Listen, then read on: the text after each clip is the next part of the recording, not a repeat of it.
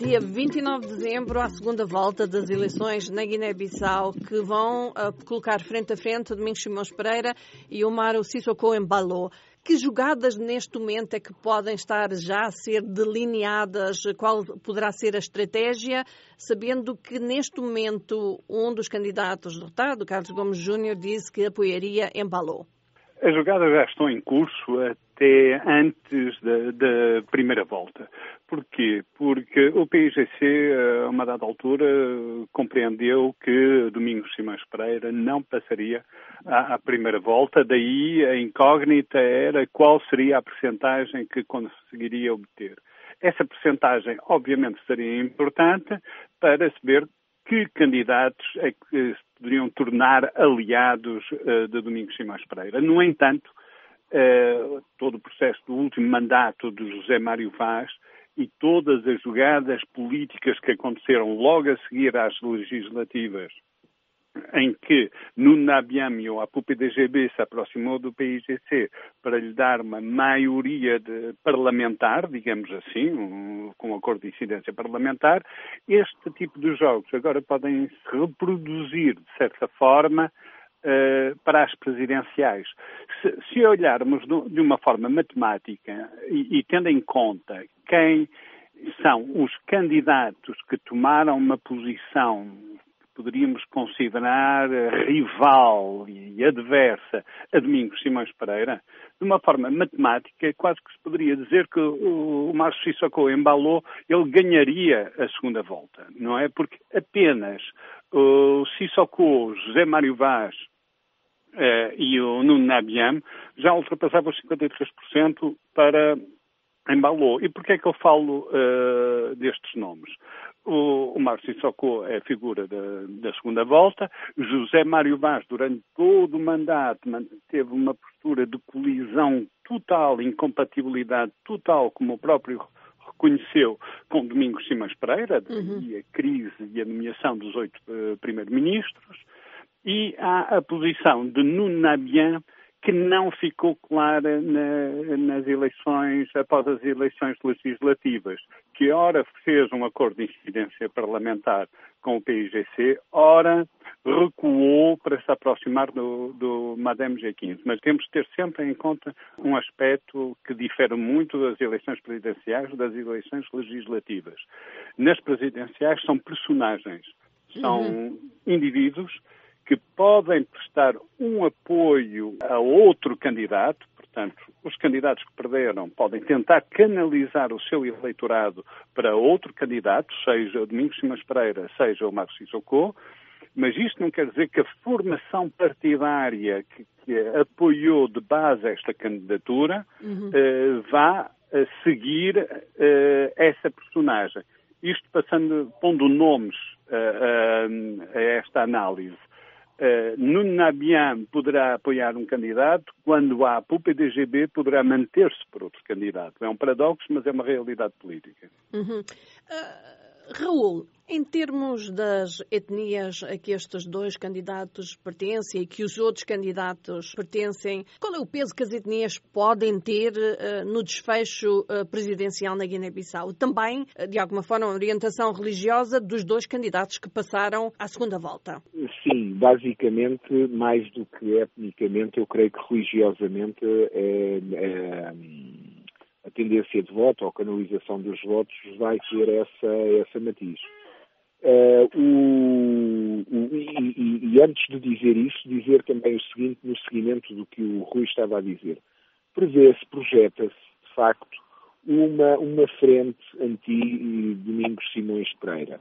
Não só por rivalidades pessoais, mas também porque é uma coisa que eu já disse várias vezes aqui na Antena da Voe, neste programa, o Domingos Simões Pereira fala a linguagem que a União Europeia, que a mesa negocial da, da União Europeia quer ouvir e por isso já garantiu mil milhões de, de euros em investimentos da, da, União Europeia. E, portanto, há aqui várias dimensões. Há esta dimensão das rivalidades pessoais e da boa figura que, que Domingos Simões Pereira tem ao nível internacional e depois a questão étnico-religiosa.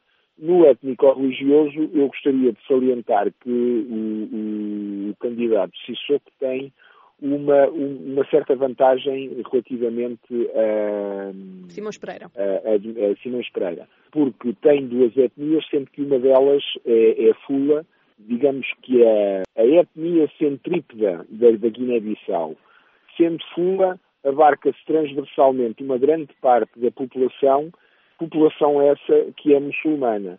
Há aqui uma incompatibilidade com outros muçulmanos que são os mandingas, isto porque há, há geralmente há rivalidades étnicas quando uma etnia islamizou a outra.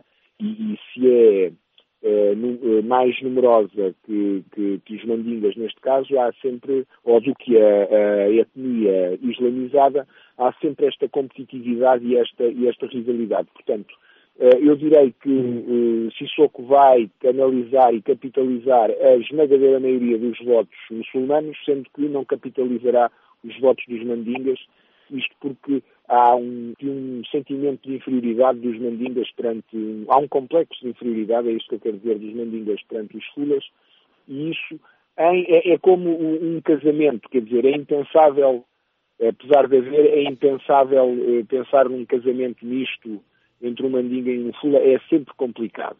O casamento pode resultar, mas até chegar lá é muito mais complicado do que depois o, o, o casamento em si. E, portanto, neste sentido, acho que Sissoko terá aqui uma vantagem, eh, sendo que Simões Pereira, eh, sendo católico, eh, capitalizará menos votos dentro desta lógica da, da etnicidade e, da, e da, do fator religioso. Eu vejo Agora, um tem, diferente. Tem, Partilho algumas, uh, alguns pontos de vista com o Raul, uh, mas uh, acho que é importante também a gente ter a abordagem do seguinte. O líder da construção da Guiné-Bissau independente foi Amilcar Cabral, eh, que, eh, digamos, que é a figura eh, que beneficia de total unanimidade na Guiné-Bissau, independentemente dos quadrantes, da religião ou da etnia.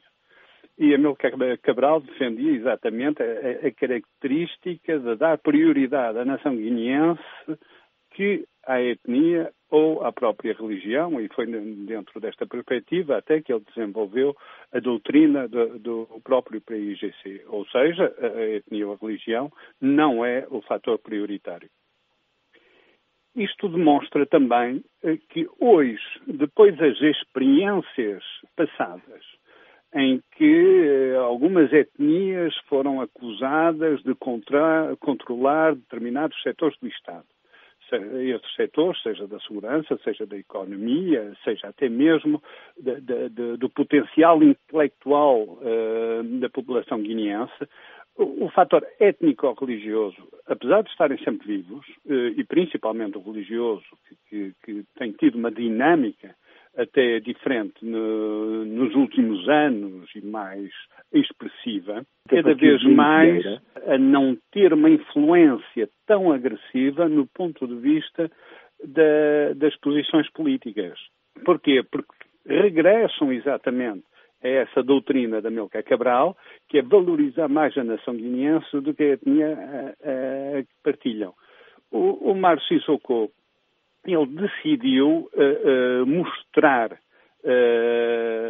publicamente e transformar quase numa imagem de marketing político a Dalá, ou seja, o, o, véu que teve sempre à cabeça, assim como ele próprio foi votar em Djelabá branca.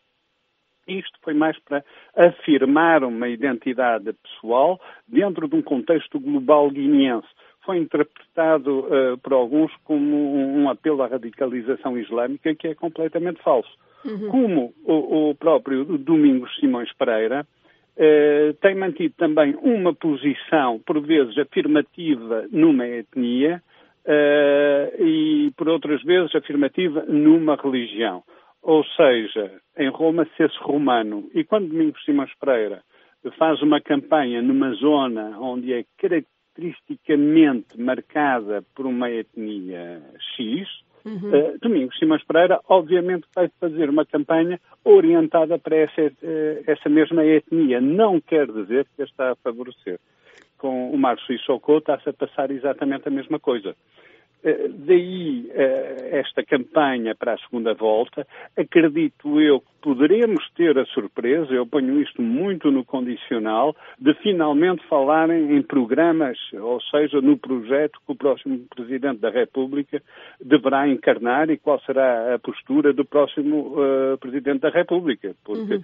com José Mário Vaz a gente viu qual é a posição do, dos guineenses em que reprovaram completamente o seu mandato quando lhe deram a percentagem de, de pouco mais de 12%. Falando do que poderá marcar a campanha para a segunda volta, Sissoko não, não tem, como se costuma dizer em português, papas na língua e atacou já Domingos Simões Pereira. Um, o que, é que, se poderá esperar desta campanha eleitoral? Qual poderá ser o papel, por exemplo, de, de José Mário Vaz, eh, que pensou que passaria ou que iria ganhar de novo ou que passaria uma segunda volta? O que é que vai marcar? Uh, uh, o que é que vai marcar? Fazes a pergunta e colocas na pergunta um candidato derrotado. Ora, esse candidato derrotado tem o projeto de desenvolvimento do país Mona Lama baseado no desenvolvimento rural. Sim, mas o que é que vai marcar a segunda volta? O que é que vai marcar esta sim, campanha? Sim, eu, eu sei, era, eu ia fazer a ligação, porque Domingos Simões Pereira tem